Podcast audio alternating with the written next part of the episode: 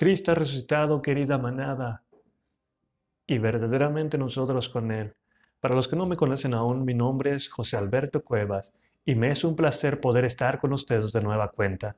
Después de un mes que casi los dejé, mil disculpas de todo corazón, pero ahora ya que estamos de regreso y primeramente Dios, estaremos subiendo cada fin de semana un evangelio nuevo, para que puedan escuchar qué es lo que nos tiene nuestro Padre, qué es lo que nos tiene a cada uno de nosotros.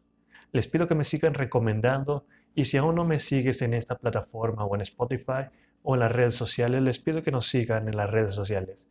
En Instagram estamos como Manada de Lobos y mis redes sociales son, en Instagram aparezco como José-Cuevas Oficial. Me pueden mandar también correos en rosario.jose.1dm.gmail o nos pueden seguir también en, en YouTube como Manada de Lobos. Sin más que decir, arrancamos con nuestra lectura del día de hoy.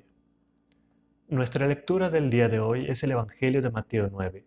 Si tienes tu Biblia a la vista, te pido que me ayudes a seguir la lectura. Si no lo tienes, entonces me puedes seguir escuchando la, lectura el día de hoy. Amén. Entonces, iniciamos. Subiendo la barca, Jesús cruzó al lago y fue a su propia ciudad.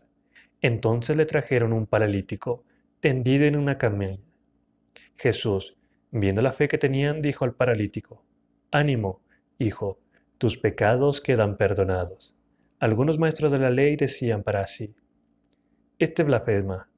Jesús, dándose cuenta de lo que pensaban, les dijo, ¿por qué piensan mal? Que es más fácil decir, tus pecados quedan perdonados o decir, levántate y camina, pues ahora sabrán que el Hijo del Hombre tiene poder en la tierra para perdonar los pecados. Entonces se dirigió al paralítico y le dijo, levántate, toma tu camilla y vete a tu casa. Él se levantó y se fue a su casa. Al verlo, la gente se llenó de temor y daba gloria a Dios por haber dado tal poder a los hombres. Cuando se iba de ahí, vio Jesús a un hombre que se llamaba Mateo, sentado en la oficina de impuestos, y le dijo, Sígueme. Él se levantó y lo siguió. Después, mientras Jesús estaba sentado a la mesa en casa de Mateo, Muchos recaudadores de impuestos y pecadores vinieron y se sentaron con él y sus discípulos. Al verlo los fariseos preguntaban a sus discípulos, ¿por qué su maestro come con los recaudadores de impuestos y los pecadores? Lo oyó Jesús y les dijo, no necesitan médico los sanos, sino los enfermos. Entiendan bien qué significa misericordia quiero y no sacrificios, porque yo no he venido a llamar a los justos, sino a los pecadores. Se le acercaron entonces los discípulos de Juan y le preguntaron, ¿por qué nosotros y los fariseos ayunamos y tus discípulos no ayunan? Jesús les contestó, ¿es que pueden estar tristes los invitados a la boda mientras el novio está con ellos? Llegará un día en que les quitarán al novio, entonces ayunarán. Nadie pone un remiendo de tela nueva a un vestido viejo, porque lo añadido hará encoger al vestido y el desgarrón se hará mayor. Tampoco se guarda el vino nuevo en odres viejos, porque los odres revientan, se pierde el vino y se estrofean los odres. El vino nuevo se guarda en odres nuevos y así se conservan los dos. Mientras Jesús les decía esto, llegó un personaje importante y se postró ante él diciendo, Mi hija acaba de morir, pero si tú vienes y pones tu mano sobre ella, vivirá. Jesús se levantó y acompañado de sus discípulos lo siguió. Entonces, una mujer que tenía hemorragias desde hace 12 años se, acercó por atrás y tocó el borde de su manto, pues pensaba, con solo tocar su vestido quedaré sana. Jesús se dio la vuelta y al verla dijo, Ánimo, hija, tu fe te ha salvado. Y la mujer quedó sana desde aquel momento. Al llegar Jesús a casa del personaje y ver a los que tocaban música fúnebre y a los que lloraban, dijo, Váyanse de aquí que la niña no ha muerto, está dormida. Pero ellos se burlaban de él. Cuando desalojaron a la gente, entró, la tomó de la mano y la niña se levantó. La noticia se supo por toda aquella región. Al salir Jesús de allí, lo siguieron dos ciegos gritando, Ten piedad de nosotros, hijo de David. Cuando entré en la casa, se le acercaron los ciegos y Jesús les dijo, ¿Creen que puedo hacer lo que piden? Ellos dijeron, Sí, Señor. Entonces tocó sus ojos diciendo, que se haga de acuerdo a su fe. Y abrieron sus ojos. Jesús les ordenó terminantemente, no se lo digan a nadie. Pero ellos, en cuanto salieron, lo comentaron por toda aquella región. Mientras los ciegos se iban, le presentaron un hombre mudo poseído por un demonio. Jesús expulsó al demonio y el mudo comenzó a hablar. Y la gente decía maravillada, jamás se ha visto nada igual en Israel. Pero los fariseos decían, expulsa a los demonios con el poder del príncipe de los demonios.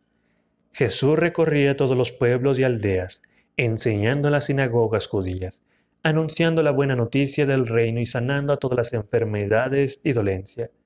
Al ver a la gente sintió compasión de ellos, porque estaban cansados y desorientados, como ovejas sin pastor. Entonces dijo a sus discípulos, La cosecha es abundante, pero los obreros son pocos. Rueguen por tanto al dueño de la cosecha que envíen obreros a recogerla. Amén.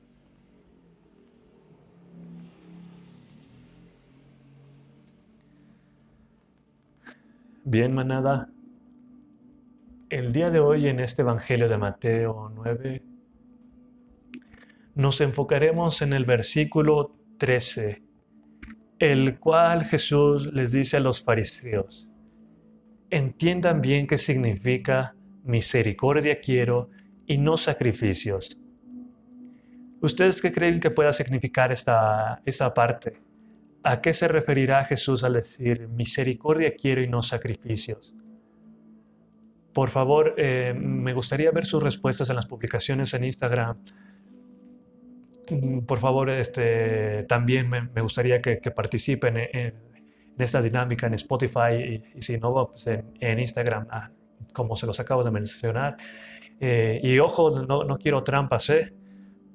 Bueno, pues volviendo al tema, eh, les diré qué es lo que significa esta cita del, del profeta Oseas el cual nos menciona Jesús en este Evangelio y, en este versículo. Lo que quiere decirnos Jesús en esta cita es que en vez de ofrecer sacrificios, lo que debemos hacer es ser más misericordiosos con los unos a los otros. ¿Cuántas veces hemos visto a personas que llevan flores, un sinfín de flores a la iglesia, o que llevan veladoras, o que se van caminando desde no sé dónde, o, entran de rodillas a la basílica u otra iglesia? Y yo creo y pienso que si realmente le quieres entregar un sacrificio a nuestro Señor, creo que lo mejor es dejar todo aquello que nos hace mal, todo aquello que nos daña y que nos aleja de, nuestro Señor Jesucristo, todo aquello que nos aparta de Dios, dejar nuestro ego a un lado, dejar nuestro orgullo y, hacer las paces con tu hermano que te hizo daño, eh, hacer las paces con tu prójimo, con tu enemigo. Un buen sacrificio es convivir de buena forma con tu hermano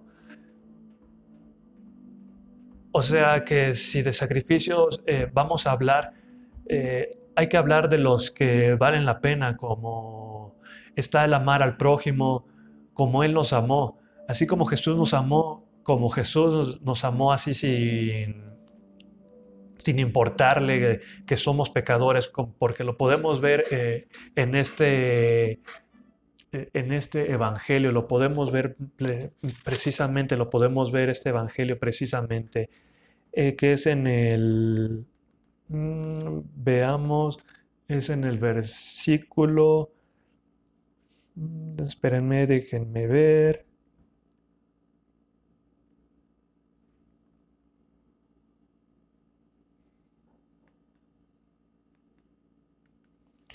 Déjenme lo buscas, perdónenme tantito.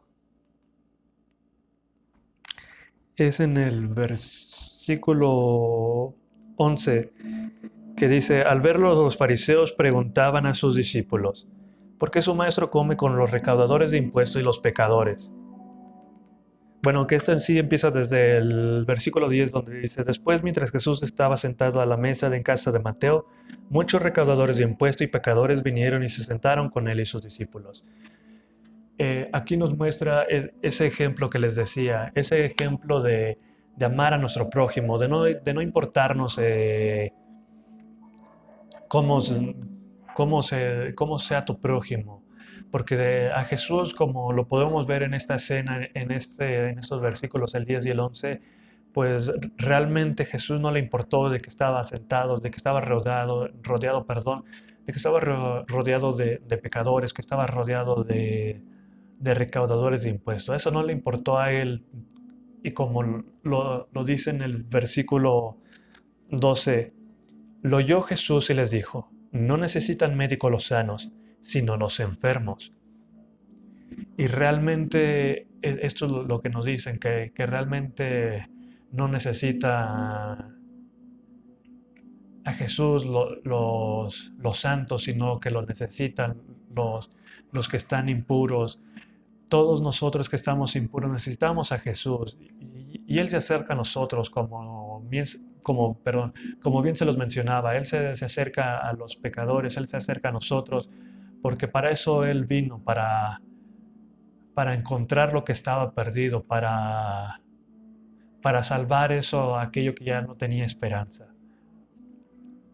Bien, otro sacrificio es el de dedicarle un, momento de tu día a nuestro Padre.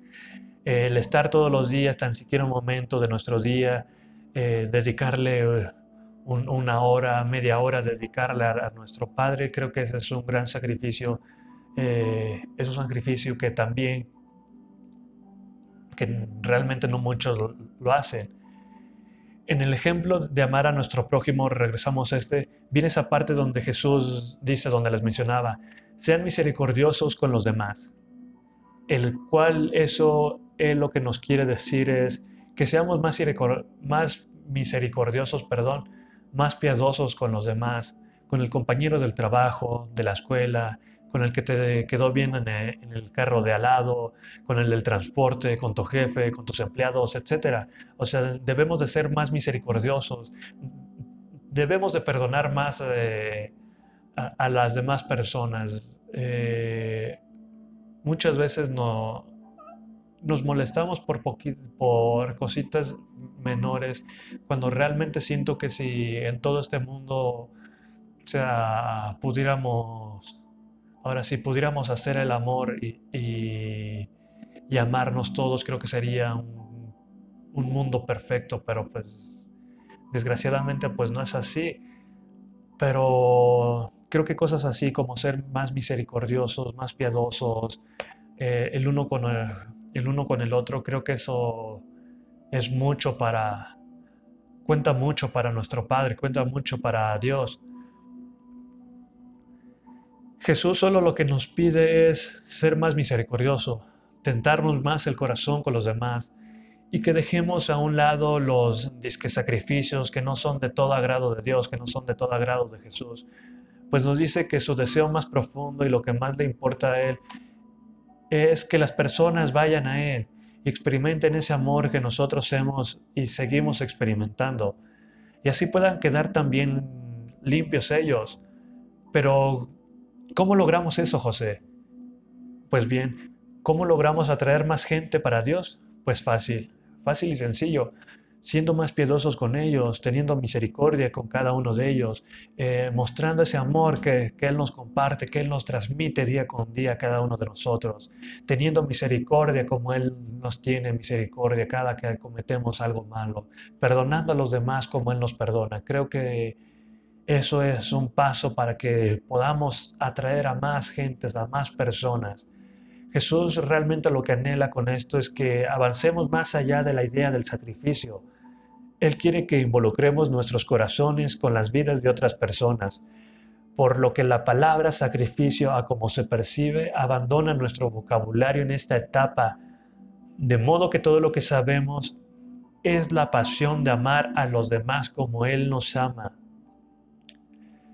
Así que te invito, mejor dicho, así que nuestra respuesta que daremos hoy a nuestro Señor será la siguiente.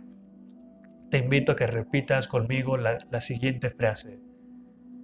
Señor Jesús, ayúdame a realizar el sacrificio de la misericordia. Ayúdame a amar a mi prójimo y a ser más piadoso con mi enemigo. Volvamos a repetirlo y acompáñenme despacio.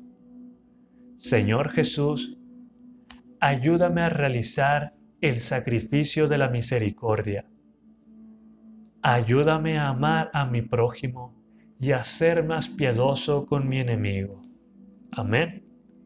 Pues bueno, querida manada, gracias por recibirme. Espero que nos podamos ver la siguiente semana. Mejor dicho, que podamos sintonizarnos la siguiente semana. Y primeramente Dios, eh, la siguiente semana espero poderles traer el, el siguiente evangelio. Y pues me gustaría que nos podamos sintonizar la siguiente semana, como les decía. Y bien, solamente les, les digo y les deseo un excelente fin de semana, un excelente comienzo de semana, un, excelente día, tarde, noche. Y gracias por recibirme. Bye.